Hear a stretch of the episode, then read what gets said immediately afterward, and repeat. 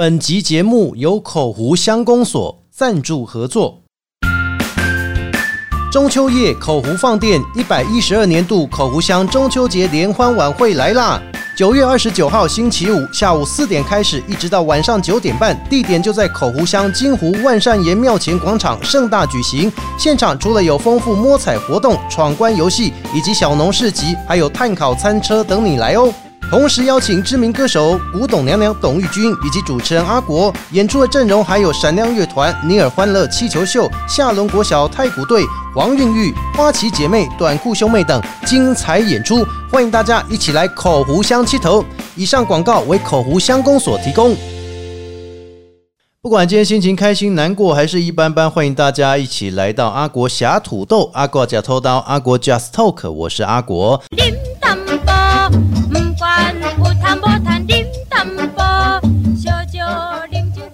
在今天的 Podcast 节目开始之前，大家可以透过 Apple、Google、KK Bus、Spotify 还有三浪声浪。以上几个平台搜寻“阿国”两个字，你就会找到阿国侠土豆的节目。节目内容，不管是新加入还是持续听的听众朋友，你可以透过我们的节目当中呢，不断重复收听，也可以追踪新的内容。Apple 的朋友记得帮我们在追踪上面加一下，然后最下面还有五颗星，也帮我们来评论一下。另外，同时也欢迎大家透过小额赞助的部分抖内我，让我们的节目能够越做越好。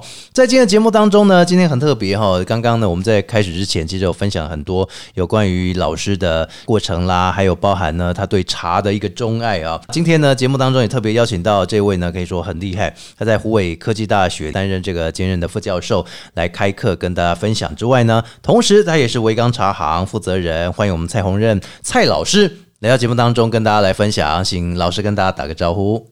嗨，大家好，哎，阿国老师好。啊，以及听众们，大家好。是，其实我们 podcast 节目哈，跟一般也在上广播比较不一样的地方，就是我们 podcast 节目呢，其实很多人。都来自各行各业，而且呢，不只是只有在某个地区，它甚至全台湾、全世界都听得到。我们有百分之七十五是台湾的听众，百分之十是新加坡的听众，那另外也有大概百分之十五是其他国家的听众哈。所以老师一讲，哇，每一个人都可以听得到哦。哇，所以今天第一次上 podcast 节目吗？对我第一次。哇，那。我发现阿国老师他学问非常渊博，没有没有没有，老师比较渊博啊。他我认识阿国老师是在一个婚礼的活动上，是是。我发现阿国老师在主持婚礼婚礼方面，哎，非常的棒哦。谢谢谢谢。活动带动的气氛非常的好，那我对阿国老师第一印象非常的好，是。那今天很谢谢阿国老师的邀请。嗯，不会的，不会的，就是跟大家来分享。一开始哈，我要先跟大家来介绍一下，蔡老师很厉害哦。他不只是呢，在这个很多学校当中呢，也担任这个教学的行列之外，其实老师为了他的这个能够更加的突破，能够更加的为大家了解到什么叫生存法则哈，其实老师也做了很多的斜杠。你以为老师所谓的教授、副教授还是什么讲师，他们就只有单纯在学校吗？哎，有些不是，他们为了能够拓展自己的视野，他们也做了非常多的努力跟工作了哈。那其实蔡老师，我们大家了解到的是，你过去其实就是以教学为主，对不对？同时，以前都是在教什么样的内容啊？我以前是都通通在从专科时代是在教数学，嗯，后来升为科技大学以后是教微积分哦，因为我本身在台湾是。呃，数学博士毕业，数学博士哦，对你竟然把我们都不会的拿来博士了，太强！哎，你知道我以前数学怎么学？我以前数学呃都用猜题的。哦，以前我们在考这个联考的时候，我还是最后一届联考。我们考联考的时候还在猜 A、B、C、D 哪一个，对不对？前面还猜错，然后后面的题目更不用说要怎么解了，对不对？数学很强诶，所以老师以前在读书的时候，就是在这个类组当中，就属于自然类组嘛。对，没错。我当初从国中开始，其实应该说从小学开始，是我个人对于数学的部分就比较，嗯，呃，应该算是比较。容易应付学校的考试，我个人这么认为。所以不是兴趣，是应付考试啊！啊，对对对，也不算是啦。因为后来我是觉得说，我对老师很崇拜哦，因为我数学会这么好。我个人认为是因为我遇到好的数学老师，不是因为本来就有天分的吗？嗯，这个。我当然不能这样说，但我个人在数学上，尤其早期在老师在讲解过程当中，我很容易理解。是。那我个人就从此以后就觉得对老师这个行业很向往。那后来我就一路从大学数学系到硕士数学，博士也是数学，以后那后来就因缘机会走到专科，去当专科的数学老师。哦，那刚才阿国老师有说我在大学教，那有做一些转型。对，那我个人因为我在所谓的私立大学，嗯。我相信，呃，如果是在台湾在私立技专院校教书的老师，应该都有感受到，嗯。尤其是最近更有那种感受。是。最近又有好几个学校有所谓的技职私立学校都要所谓的要退场机制，甚至还要转型变成长照机构也有诶。对，嗯。那我在十年前我就有意识到，因为我发现整个出生率持续的往下。是那因为我本身是读数学，对图表就有概念。哎我看到那个数据以后，我就觉得未来的大学一定有会被退场，哦因为早期在民国八十几年的时候，全台湾大概只有四十几所大学，到后来民国一百年的时候，已经有六一百六十几所。对，那时候的学校是爆炸多诶。对，那这当中你就发现说，学生人数当下降的时候，那你学校数增加，你遇到一个所谓的死亡交叉点，嗯，就是学生很多学校会招不到学生。哎，有少子化现象。对，那因为我是在所谓的私立的技专院校，那我觉得第一个会遇到的冲击就是私立技专院校。是那私立技专院校，假如我十年前预估十年后它可能会被收掉的时候，请问一下这些老师怎么办？对啊，就好像现在最近好几个学校的私立学校老师被迫强迫退休，哦，那这些老师怎么办？全台湾预估大概有好几千甚至上万人的博士学历，嗯，会没有工作。他们就会变成流浪教师嘞。对，没错。哇，所以我在十年前就思考到这个问题。嗯那因为我本身是数学，在专科的时候，嗯我们专科大家如果有在台湾读过专科，就应该知道，嗯从专科一年级、二年级、三年级，一般台湾的专科是有五年，对，那前三年都有数学课，对呀，而且都有四学分到两学分。嗯，那我们的数学老师，在我那时候学校里面有七位数学老师，哦，后来大家整个民国八十几年到九十年，尤其九十到一百年当中，大量的升格为技术学院。嗯，那升格为技术学院就没有五专，只有大学。哦，那大学有所谓的四季啊，对，就是所谓的四季对。那四季只有大一有上微积分的课，是，才有数学老师可以去上。哦但是在这个情况下，很多专业科系的老师，他本身博士就有学过微积分，对对，他也觉得说微积分我不需要数学老师来上，嗯嗯我自己就可以上。那在学校，尤其是技专院校专业科系的专任老师，他算是属于强势老师。嗯，他如果决定了，那数学系毕业的数学老师就没有课程。那没有课程，我们为了要留下来继续当老师，我们要做转型。哦，刚才阿国老师所提到的斜杠，对对，所以我心里就一直在想说，我要做什么？嗯，那当然，我这当中刚才有先跟阿国老师分享，我拿了五十几张的证照。对呀、这很厉害耶，这不能说夸张啦，是说很厉害。是老师对于这些证照的学习上，你已经懂得这些技巧，还是说你本身就觉得说，哎，我已经抓到这些诀窍了？也不是，我觉得有一些是我自己的兴趣。兴趣啊，当你有兴趣的时，候，嗯，你在读的时候就会比较比较不会有压力，哎也，比较顺利。这个我很羡慕哎，就是就是，尤其像老师这样哦，就是很多人哦，他们对于考证照超有心得的，你知道吗？就有一些，就像高普考好了，公务人员考试，我有个朋友，他很会考试，他每次一考必上公务人员，他还自己离职，离职完再考别的公务人员。我说还不是都一样？他说他不想再等一年两年之后调调单位嘛，他说他重新考最快。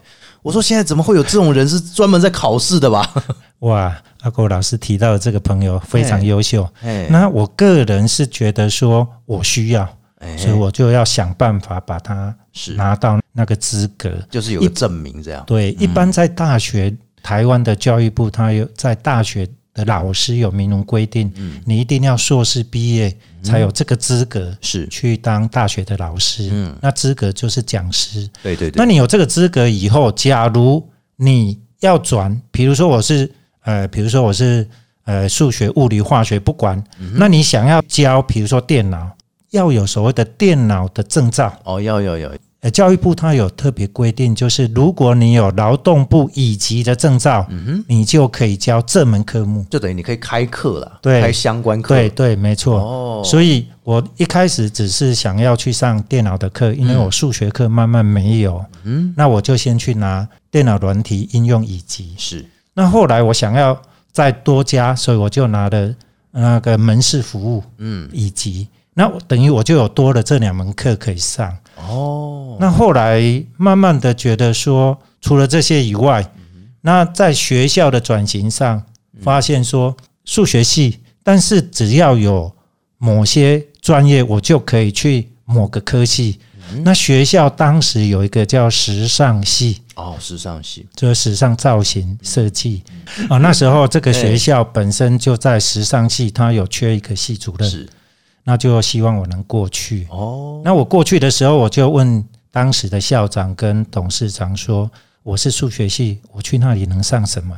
他说：“你不是会摄影吗？嗯，因为之前我对从大学我就有参加摄影比赛，参加摄影社，那都有得一些奖项。对，来这里当老师以后，我持续在外面有参加一些社区大学以及一些摄影相关的研习，嗯，那也参加一些比赛，嗯那后来因缘际会，有一些朋友觉得说我的作品很不错，就希望我能够去展览，是。也因缘际会在许多场合展览过，比如说在园林市的美术馆是。啊，比如说在嘉义的快意生活村。哦，那等等，陆陆续续有几位。是那校长是觉得说，诶，你都有展览，所以你有这个资格。啊，因为你已经有作品呈现，你还有展览办过了，对，嗯然后再加上我有证照，我有比赛，是所以我教育部来评审的时候，我是教育部合格的正式的摄影教师，哦，所以我顺利的就到时尚系去当老师，那这个兼任系主任。当系主任是当之无愧啊，对不对？哎、但是我说实在，刚刚老师讲到数学，我提提到我以前呢有一个老师，哎他是物理老师，很厉害。对，那不知道你有没有听过叫古天心老师？然后他是很厉害的物理老师。他说那时候五专嘛，对，第一年的数学就给他教。哎呃，他就第一堂课就跟各位同学讲，同学们不要欺负我，我是第一次来上数学，希望不要这是我最后一次。所以他上了我们一学年的数学，完全没有好转，你知道，五十个人里面大概三十几个有可能会被他当掉。呃，都会后来当了二十几个。从那一年之后教了教完我们之后，你知道他做一件事情，他说我从此以后再也不教数学。我遇过的这些完全呢没有办法吸收数学的学生，我真的还是回去当我的物理老师好了。所以老师有没有比如说讲，哎、可以去跨物理啊，这样。哦，原则上，嗯。大学在读书的时候，是是。因，为我们是乡下的小孩，哎，有时候自己的生活费要自己去争取，嗯，所以我就先去找家教。哦，那从家教当中训练出很多教学技术。是。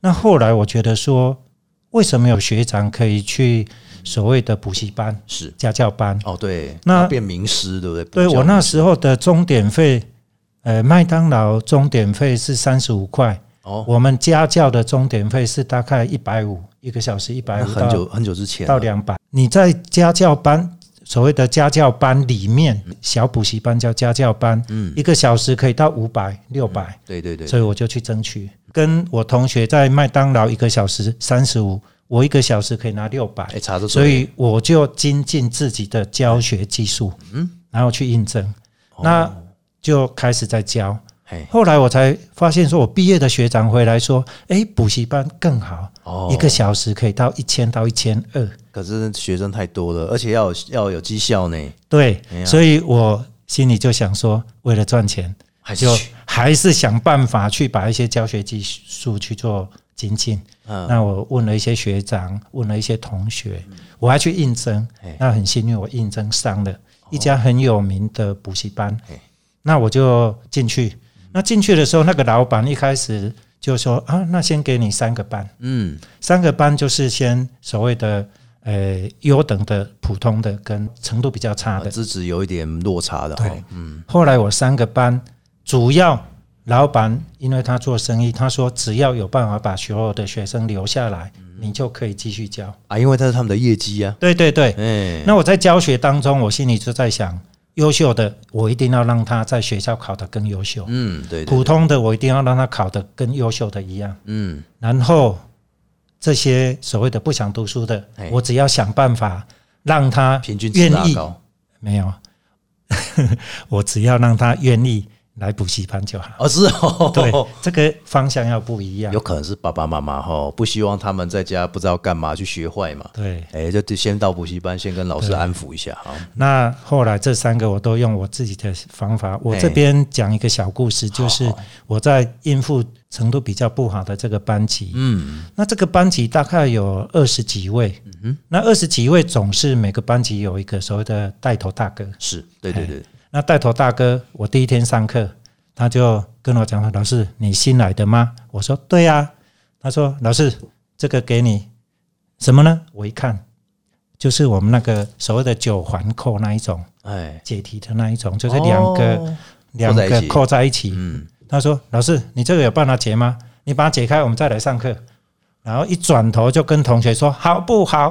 同嗯学就拍手，我嗯，愣在那里。没有，是他先给你个下马威的，对，哎，但是很幸运，因为我本身从小在这方面哎。空间概念都比别人强。哦，虽然我第一次接触，是，我很快在五分钟内把它打开。哎，打开以后，我就跟这位带头大哥说：“哎，我打开了，是，那你是不是要负责刚才所讲，你要负责这一节的秩序问题？哎，？”啊，这个同学就向后转，老师要上课了，谁讲话？我找他，然后坐下来，大大家大家都安静的坐在教室。哦，好强哦！哎，老师说以前你就对那些空间概念或是解题这些，其实解环这些你也很厉害，那你魔术方块很强吧？哎，对，讲到魔术方块，哎呀，哎，在这边稍微的臭屁一下。嗯，我那时候刚出来的时候，我也不知道怎么解，我自己想办法做出来。哎，那曾经我爸爸的叔叔来到我们家，因为我爸爸那时候后来有开杂货店，是好，那刚好有个叔叔来，他说这个是骗人的，啊，这怎么是骗人？对。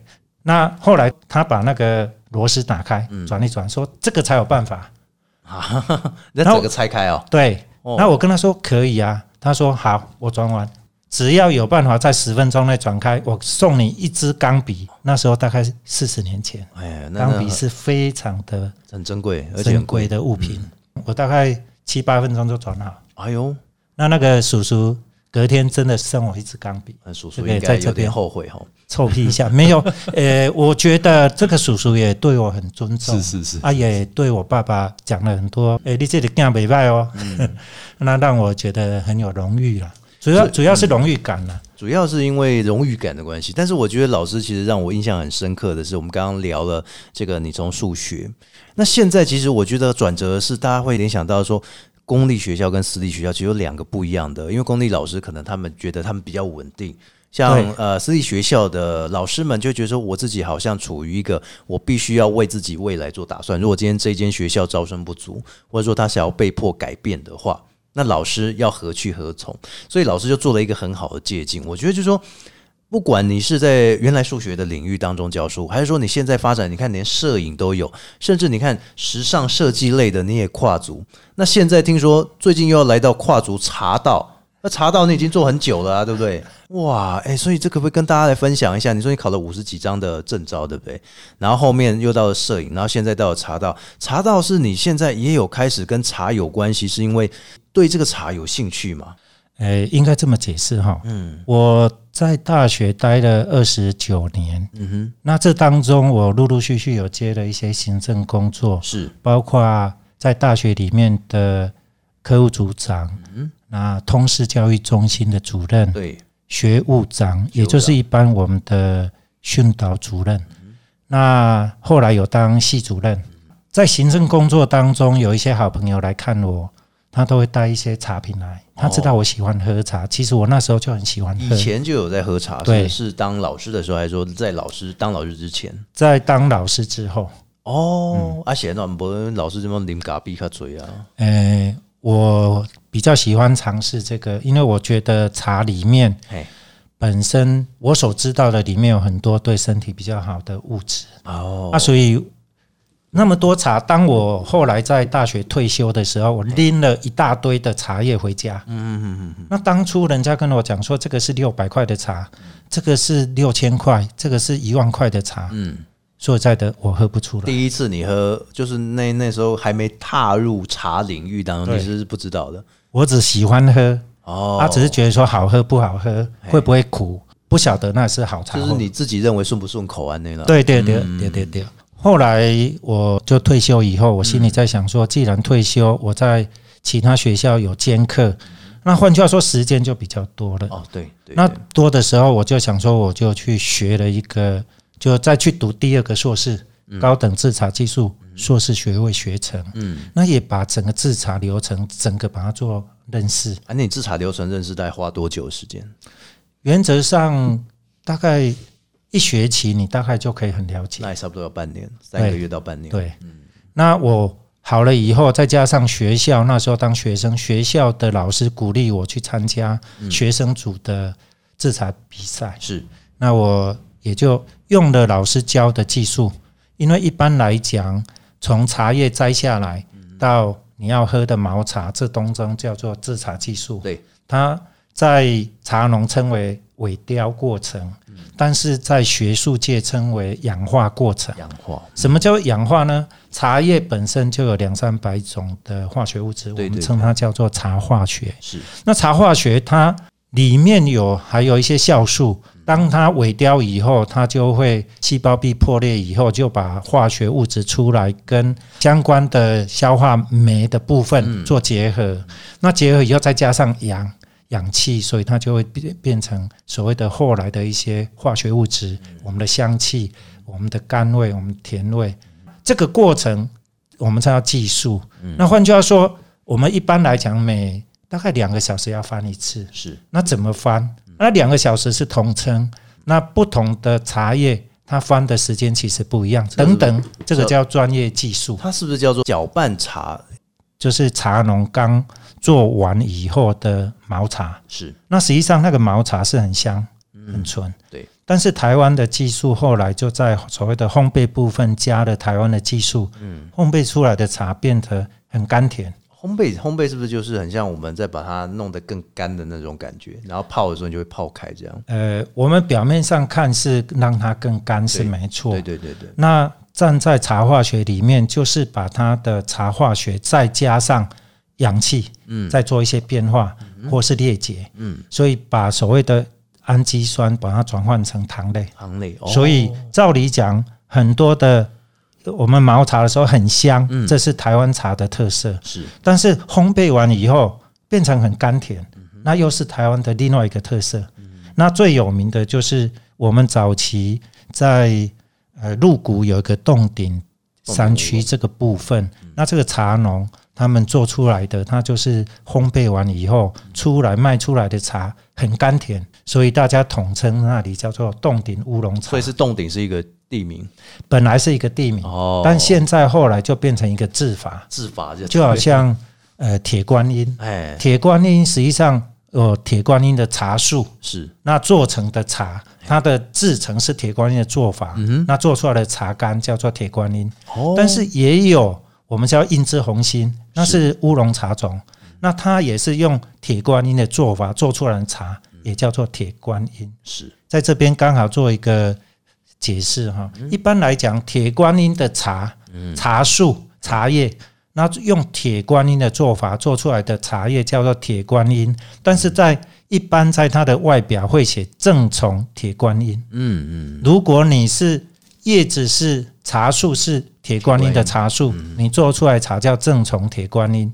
那如果不是你其他的乌龙茶的茶树，你用铁观音的茶制法做出来的茶叫做铁观音，它没有写正从。哦啊，，这个就是消费者在采购的时候可能不太清楚，在这边也刚好做一个说明。所以其实大家如果说有常常在喝茶的话，应该就会了解上字面上的意义，其实蛮重要的。对对对对，哎呀，哎，北塞欧北下，哎，乌龙茶你该下这冻顶能而已啊，那不是冻顶乌龙茶制法，会品茶的人喝起来就觉得这是假茶，哎，也不能这么说假茶，这样是啊，就是说假的冻顶乌龙茶啦。呃，应该这么解释啦。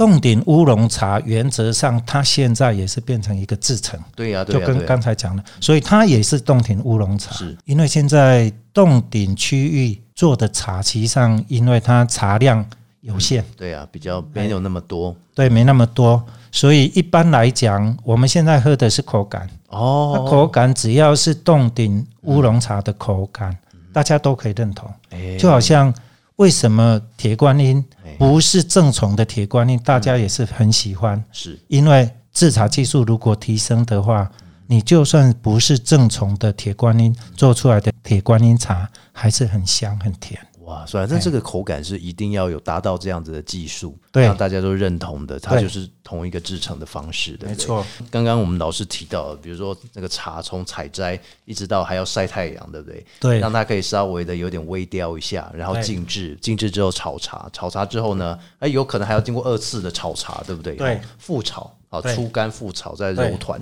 然后呢，在整个干燥之后，哎，有些加烘焙就变一管了呢，对不对？哎，对对对，哦，还无就变一袋啊呢。哎对，哦，啊，你来泡开哇，哇好啉，诶，那唔那唔家己啉嘛，还是讲诶进行啊，吼，诶，这都很好，对不对？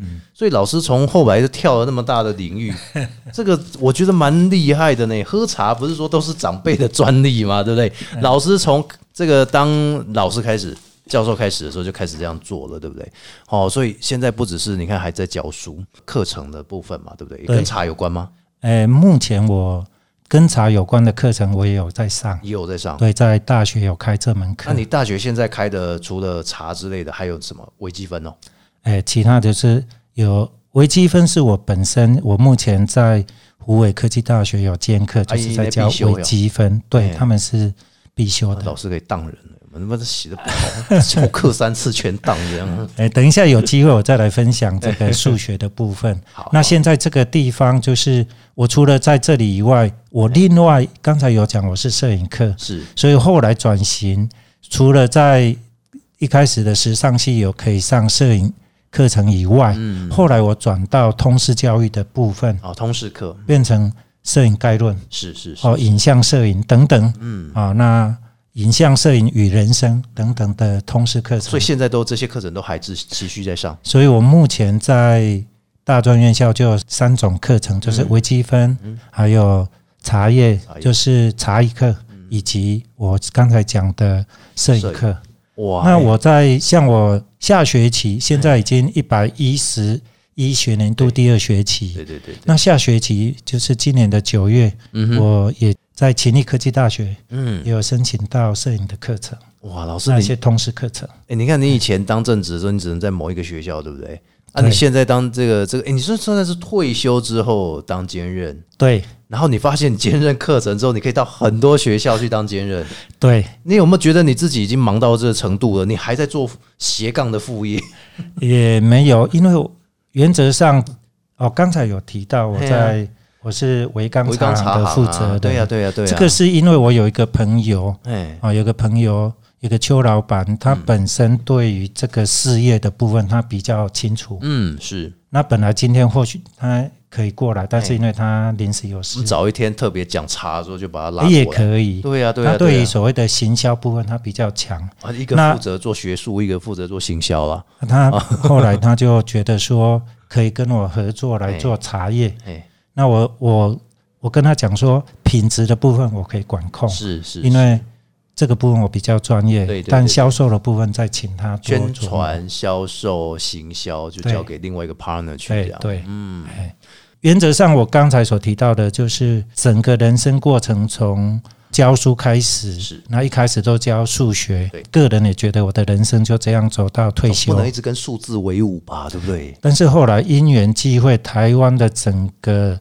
社会大学教育的改制，嗯，让我不得不走所谓的再走另外一个斜杠的课程。是嗯那后来我从摄影课转到到茶艺，茶艺。我我在这边刚才阿国老师有讲到说生存的部分，对，我个人觉得说，一方面是我自己的兴趣，一方面我觉得说，因为我是读数学，嗯，那数学感觉上我会比一般人在很多地方的敏感度会更强，是，就好像我刚才有讲，我在十年前就看到整个出生率的下降，下降，那导致未来可能会发生的状况。对对对，我自己就透过自己的兴趣去做转型。嗯，那目前应该很多老师，如果现在要叫他说你就是要之前，我觉得很多老师会很烦恼。对呀，那我想到这一点，我就自己就先做了这些。所以很多东西，刚才阿国老师说，老师有问我说，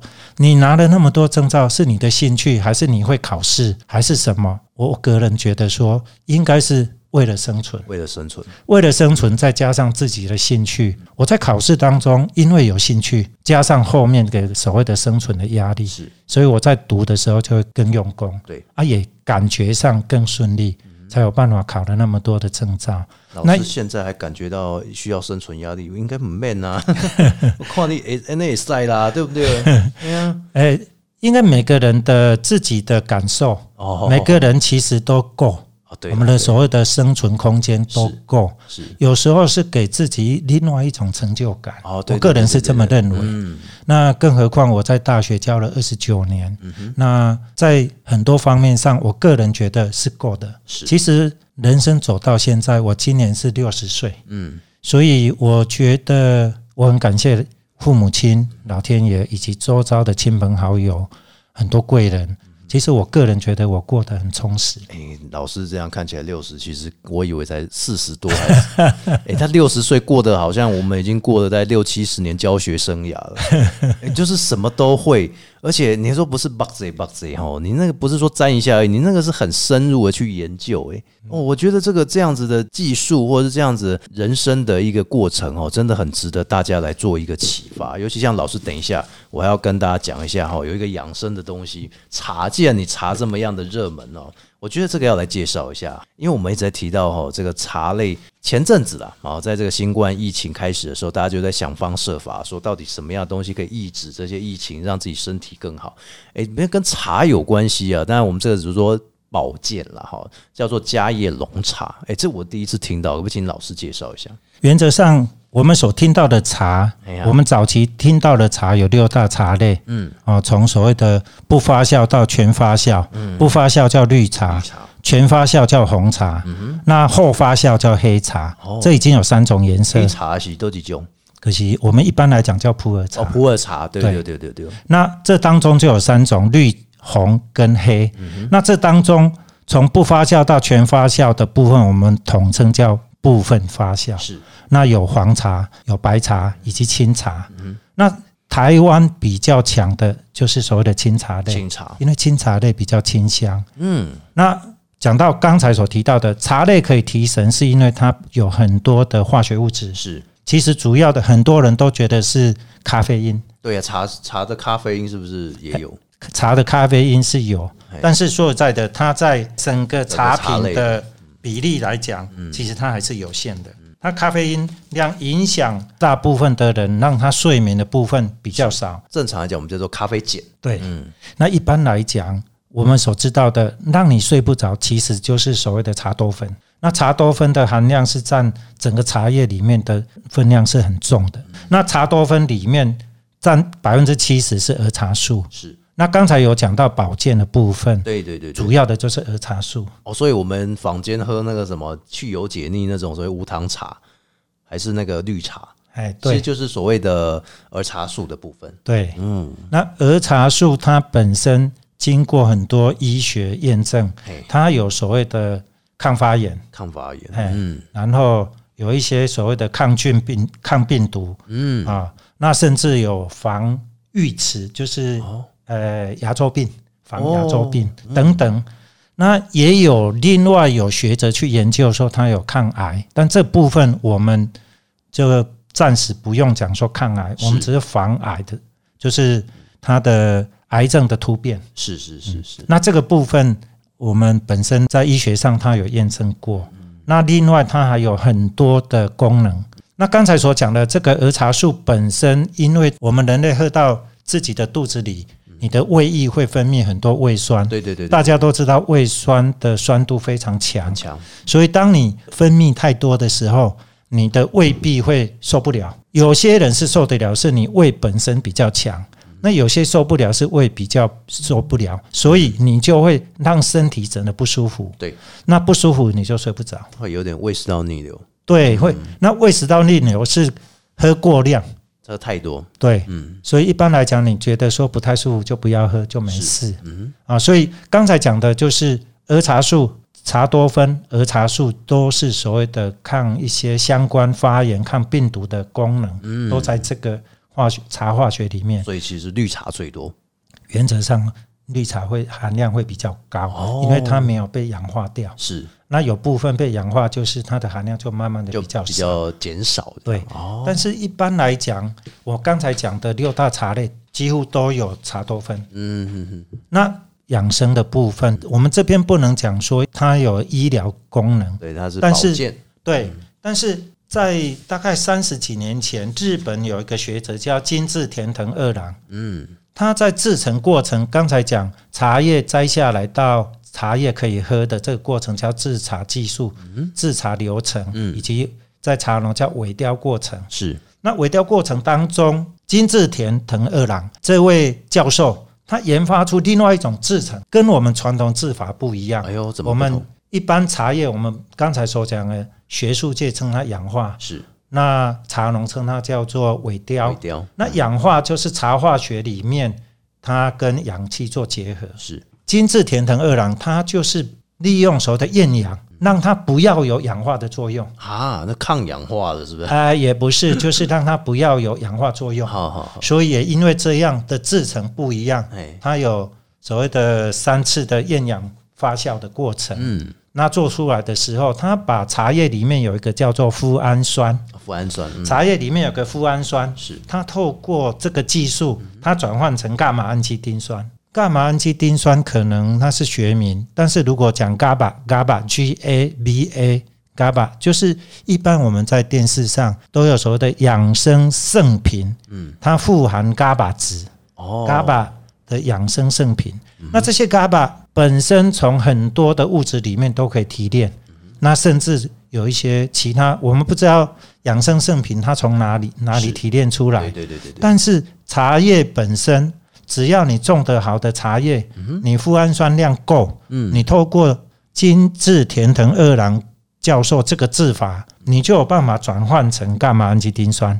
那伽马氨基丁酸含量越高，它有一个既定规定，一百克的茶干里面要有一百五十毫克的伽马氨基丁酸的含量，要有这个以上，我们才统称它叫做家叶浓茶。那是哦金治田藤二郎教授在研发当中发现说，要有这个值以上，嗯才对我们一些动物有一些影响力。嗯嗯，那这个伽马氨基丁酸含量高，主要的它就是让你能够安定神经，哦，它有安定神经的功能，是。所以这些就是让你神经传导系统会降低速度。什么意思呢？当你眼睛看到什么东西，它透过视神经是传到脑，那那个传递过去的那个神经细胞，伽马氨基丁酸可以阻绝它，嗯。让它传的比较慢。嗯。那所以你身体如果一紧张，你一紧张就是你整个身体的作用太快了，对对对对。那，它会让你降低那个传递的速度，所以你让你就会比较安定，就比较不会那么焦虑，就对，不会焦虑。那换句话说，如果你你睡不着的，你喝了这个富含伽马氨基丁酸的这种加叶龙茶，你比较容易睡觉。哦，所以业界的在坊间，如果你去网络上去查询，安眠茶其实就是加叶龙茶，哦，它就含了大量的伽马氨基丁酸。是。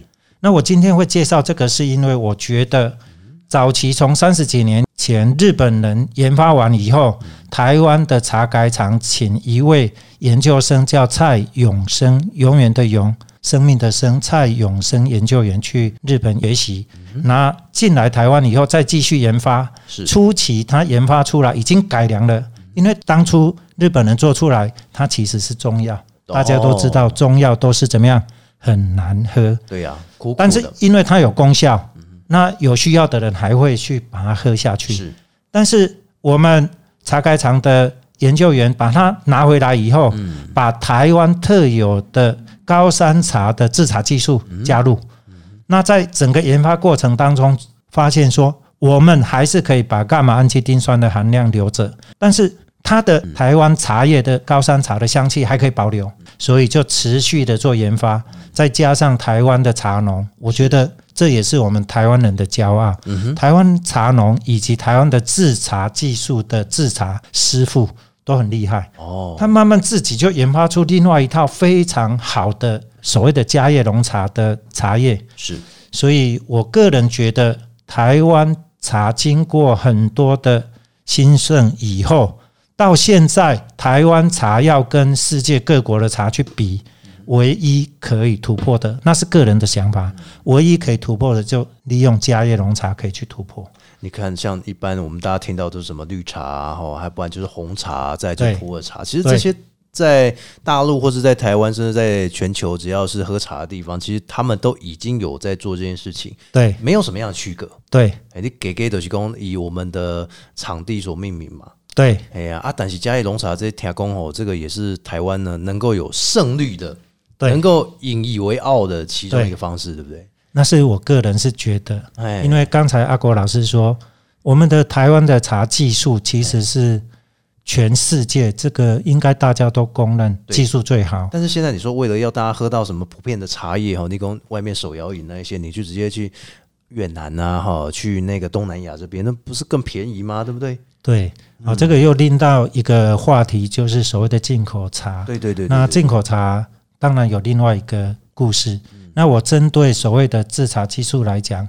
台湾因为过去十年，应该十年之前，二零一零年之前，台湾的制茶师傅、还有种茶师傅以及泡茶师傅，大量的被附近的国家挖掘。是，我想最大量的应该就是我们的中国大陆。对对对中国大陆它大量的挖角这些的人员过去，然后再栽培他们自己的人员。嗯，所以台湾茶最近慢慢的竞争力被所谓的大陆甚至越南还有其他国家产生了很多的竞争压力，就是刚才阿国老师所讲的制茶技术，每个国家都好了。对，早期是台湾好，所以别人做不出台湾好喝的茶，所以台湾的茶价位就可以比较比较高。但现在每个地方都做得很好，你怎么跟人家竞争？对啊，你看十年、二十年的大陆那边也有三十年、四十年的，甚至百年老茶都有、所以在这个区块里面，台湾茶叶的未来的趋势，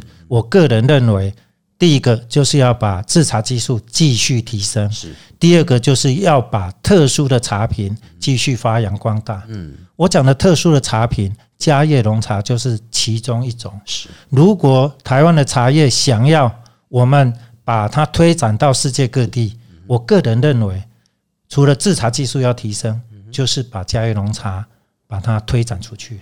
那这个技术目前在台湾做的是世界各国都没办法跟上的，到目前为止。但过几年我不知道，所以能够尽量的来喝台湾茶，台湾制作的嘉叶龙茶。是，因为这个茶，你如果在其他国家所制作的嘉叶龙茶做出来的茶品，真的没有台湾嘉叶龙茶的香醇。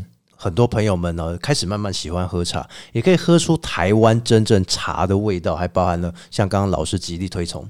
嘉叶龙茶，对不对？对对真的是要让大家能够了解到。所以今天呢，因为时间关系了，我们下次希望老师带来我们更多茶知识，甚至可以改了以后朋友请来，难道阿吉盖，难道特别贵这得茶来讲，茶就跟人生脱离不了关系了，对不对？没错，不过今天呢，其实，在访问到这边呢，相信我们大家对于我们蔡宏仁博士、蔡宏仁老师，对于他的过程，还有他的教学，甚至是他为了生存，其实他学到了非常多，尤其把这些转化成自己的专业。很多不管是年轻人还是呢，你期待转职、期待斜杠的朋友，更能够更加的了解。今天也非常谢谢我们的蔡宏仁老师来到节目当中分享这么多，谢谢您。好，谢谢阿果老师，也谢谢各位听众。节目的最后，在 Podcast 还是记得透过 Apple、Google、KK Bar、Spotify 还有三浪声浪以上几个平台，可以让我们的节目呢不断的收听，也可以听之前的、听新的追踪都可以。也请大家给我们小额赞助抖内，让我们能够越做越好。我是阿国，我们下次见，拜拜。各位拜拜。